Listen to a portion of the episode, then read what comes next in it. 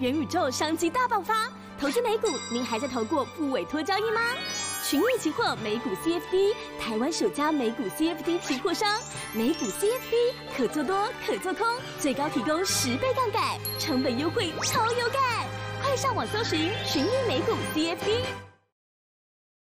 嗨，大家好，欢迎来到群益期货的美股时间哦。那今天是一月十号，新的一周开始了。那首先呢，我们先来看一下这个礼拜哦，呃，比较重要的一些财报公告的时间点。那在一月十三号，台积电法说会哦，这肯定是国内外哦，呃，法人关注的一个焦点。那到时候如果这个部分有什么样重要的一个讯息，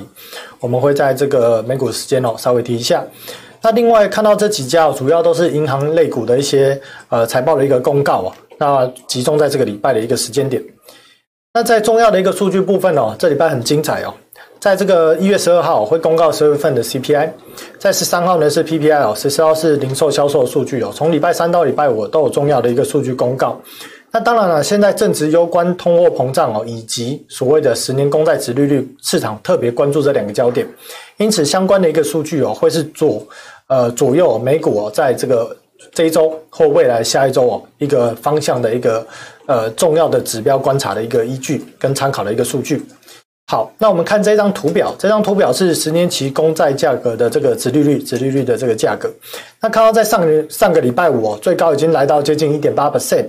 那收盘是收在一点七六。那这个一点八 percent 跟一点七六，同时也已经突破了二月呃二零二一年的三月的高点哦，一点七七 percent 跟一点七十 percent 哦。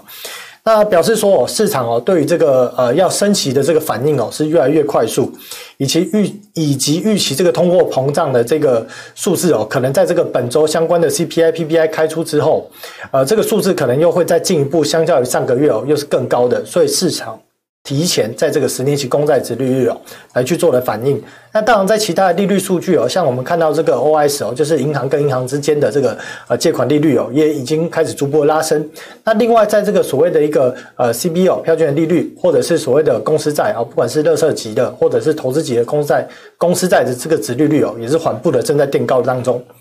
那再来呢，我们来看一下个股焦点的一个部分哦。那在上个礼拜我，基本上哦，呃，属于一个比较震荡的一个格局。那当然，如果以科技跟科技类股来讲哦，呃，跌幅是相较于传产类股来的要的多一些。那如果以指数的一个角度来看呢，我们先来看这个标普五百指数。那在上个礼拜五跟这个礼拜四差不多哦，一样哦，力守二十 MA 跟五十 MA 哦，就是月线跟季线的一个位置。为什么呢？为什么要力守？因为我们看哦，前几次哦，基本上打回来哦，都是守在这个五十 MA 的位置。因此，如果 S M P 在这边，呃 S M P 五百的指数在这边失守，我们认为哦，短时间内哦，应该是很有机会去寻求这一个整理平台，或者我们看到这个两百 MA 均线的位置哦，来去寻求支撑。那如果以这样的下修幅度哦，可能接近五个 percent 来讲哦，那相关个股的跌幅哦，可能就会比较大了。所以这边哦是要小心以及观察的一个重点之一。那在道琼指数的部分呢，当然传产类股相对于科技类股的线型看起来是比较强的。不过我们在前两天有讲到，在突破过高之后，跌破了这个攻击的低点。那目前呢，依然回来寻求二十 MA 跟五十 MA 的支撑。不过我们认为，如果科技股一样有比较大幅度的一个回档哦，以及通膨依然是居高不下的一个状况下，那道琼指数呢，也有可能去寻求两百 MA 的支撑哦，来去呃短线上会有一个修正的一个幅度出来。那纳斯达克就比较弱了。我们依然哦，在前几天就已经画了这条平台的线哦，蓝色这条线。如果这平台位置跌破，跌破到这个，呃，应该说一跌破之后，就很有可能去寻求下面这个低点平台，到这个两百 M 的位置来去做一个支撑。那相关的一些科技类股哦，又会有一波修正的一个幅度出来。所以短期上我们就要关注哦，刚提到的 S&P 五百，以及纳斯达克指数，以及十年期公债殖利率。是否公债殖利率又继续的上修，呃上上涨哦，或者是指数有下调的空间？那相关的个股哦，科技类股可能就有一些比较大的一些修正幅度出现哦，是要需要留意跟关注的一个地方。那以在上个礼拜五焦点个股来看哦，呃，基本上哦个股来讲都是涨跌互现，那跌比较多的就是在这个 AMD、NVIDIA 跟高通这个部分哦，还有硬材，那下跌三点五四 percent 哦。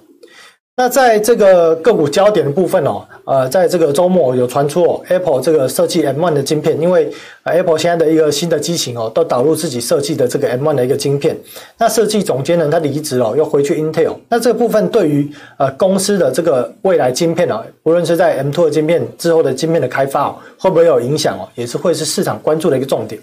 那另外下面哦，就是研调机构有预估哦，说在去年全球半导体产值哦，呃大增二十五分二十五 percent 之后，在今年二零二二年哦，可望再成长十一个 percent，会再创历史新高。那其实这个数字也是跟我们之前预估哦，S M P 五百。相关的一些个股，在今年的营收 Y Y 的一个成长，大概就是落在八到九 percent 来讲，这数字是相贴近。那我们看到下面有一张图表，我简易做了一张图表，这个数字哦，跟这个呃研调机构预估的不太一样。这下面的数字是世界半导体贸易统计的一个资料。那它预估在二零二一年刚结束的那个二零二一年哦，半导体的产值大概是五千五百亿哦。那其中啊，这边有分布，基底电路四千六，光学四百多，分离式半导体跟感测器有分别为三百到两百左右。那不论是在这个世界半导体贸易，呃，世界半导体贸易的一个组织，他们统计的资料，或者研调机构统治统计的资料，基本上而言来看哦，在二零二二年，全球的半导体的产值哦，大概都依然会维持一个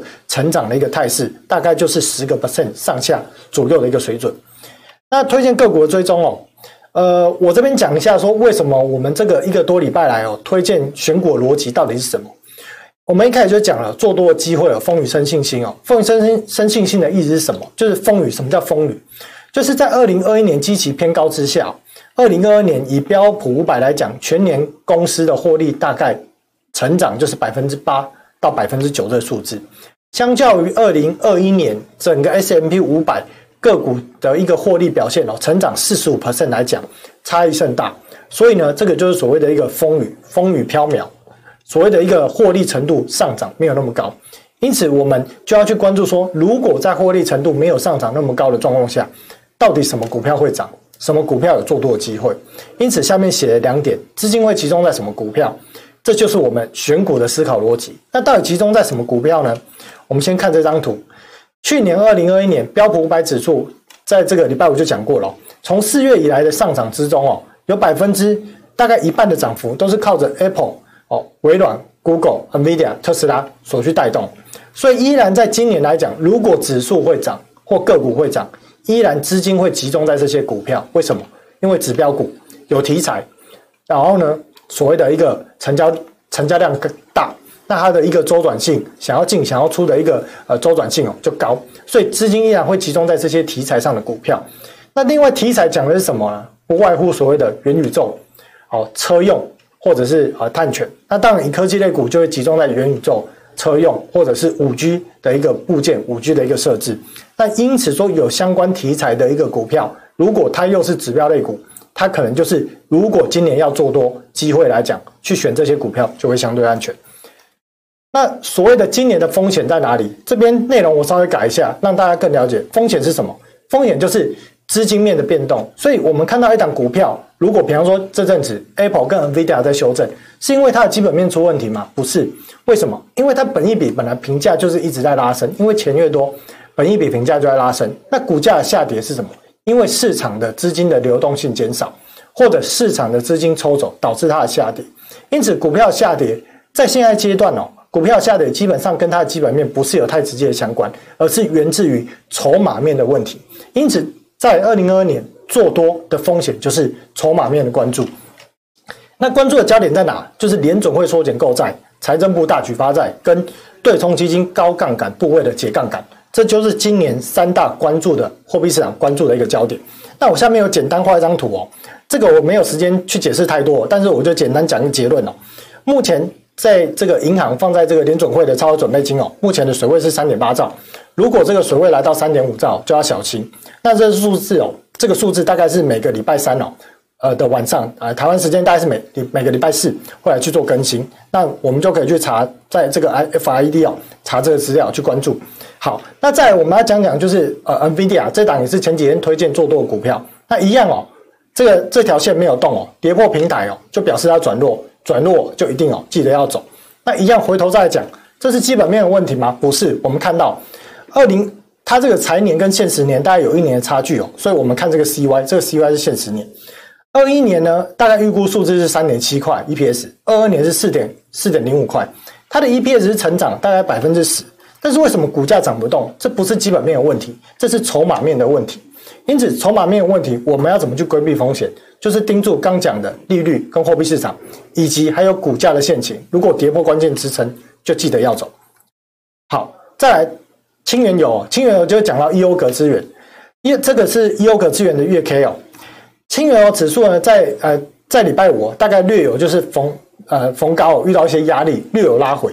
那 EOG 资源的股价呢，大概就是维持在一百块以下附近来去做震荡整理。那我们是认为说，今天油价的上涨，当然有资金面去推动，但是美国总统拜登他允许油价一直涨吗？以现在通膨率哦，车子二手车价格居高不下，房租新的房租价格又一直上涨之下，今天如果油价再上去，那美国通货膨胀率岂不是要爆表？所以拜登一定无法允许这件事情，他一定会联合各国，哦，包含了之前释出战备存油等等的方式，他会想办法把油价压下来。所以对于这档股票而言哦，我们基本上还是认为哦，可以寻找一个哦逢高哦放空的一个时机点。好，那再来呢，产业预估数字我们就不讲了，这个就是基本上不会改变哦，在第一季哦，供给会大于需求。好，那在 Starbucks 的部分哦，依然哦。基本上就是我们可以看到这边有一个大的一个震荡整理区间呐，反正我们就是寻找一个时间点哦，大概就是在位置框框附近，投资朋友可以寻找一个时间点来去做一个呃偏空哦放空操作的动作。那基本上今天我们要提这个重点哦，每日的推荐哦，今天新的股票就是德州仪器。那这档股票我们看到盘整了接近哦五六个月哦，在礼拜五破线了，线情很丑。那线情很丑是一件事哦，基本面我们来看，二零二二年哦，因为二零。二一年基期比较高，所以它今年的一个 Y O Y 营收 Y O Y 大概只有一个 percent。那目前本益比跟净值比哦，大概评价都是位于历史的中上缘。再加上呢，外资认为哦，现在呢这个折旧增加跟收购晶圆厂导致它的利润率哦会有下降的一个可能，因此呢下修它的评价。那这一档公司它主要是做什么？它主要是做类比 IC 跟砍入式处理器。那以类比 IC 来讲，它是目前全球最大的类比 IC 的设设计跟制造厂。它的市占率大概接近二十 percent，那它的竞争对手当然包含像是 Skyworks 或者是所谓的亚德诺，这都它的竞争对手。那二零二二年的关注的一个重点就是哦，营收成长接近持平，那成长动能来自哪？刚讲了五 G 电动车哦，这大概就是今年成长动能。但是因为在二零二一年基期太高之下，它二零二二年的营收成长是接近持平的。那在这个新的一个产能方面嘛，刚刚有提哦，我们这边直接看这张图表。他在去年的这个二一年的七月哦，他收购了美光的一个厂，那要把它改建成他要去生产逻辑晶片 IC 跟砍入式砍入式处理器的一个厂。那因此说，在这个部分，除了这个收购这个厂之外，他另外又有建一个新厂。因此，花旗分析师哦，在这个上周末，他下调他的平等，主要的原因是因为他认为折旧将会增加，以及收购晶圆厂将会将会导致它的利润率下降，所以下修它的获利表现的一个预估。那因此，我们再回头来看它的营收表现，在二零二一年的第三季见到高点之后，我们预期在第四季的财报跟第一季的财报公告，它的数字会是下降。那再加上 EPS 成长动能不高之下，以及短线上哦，它跌破了所谓的重要的均线支撑，以及呢还有外资下调平等，以及它今年的获利成长动能不高之下，我们是认为在这个位置哦，就可以去寻找一个放空介入的时间点。那当然，停损价格我们会建议哦，如果过高的话哦，就建议哦，可能需要去做一个停损。但是以这个现情哦，在上档压力重重来看哦，我们认为在这边哦，逢高放空的一个机会哦，呃，去做一个偏向这样的一个方向的一个操作，呃，获得报酬的一个机会来讲是相对偏高的。好，今天节目就到这里哦，那我们明天见，拜拜。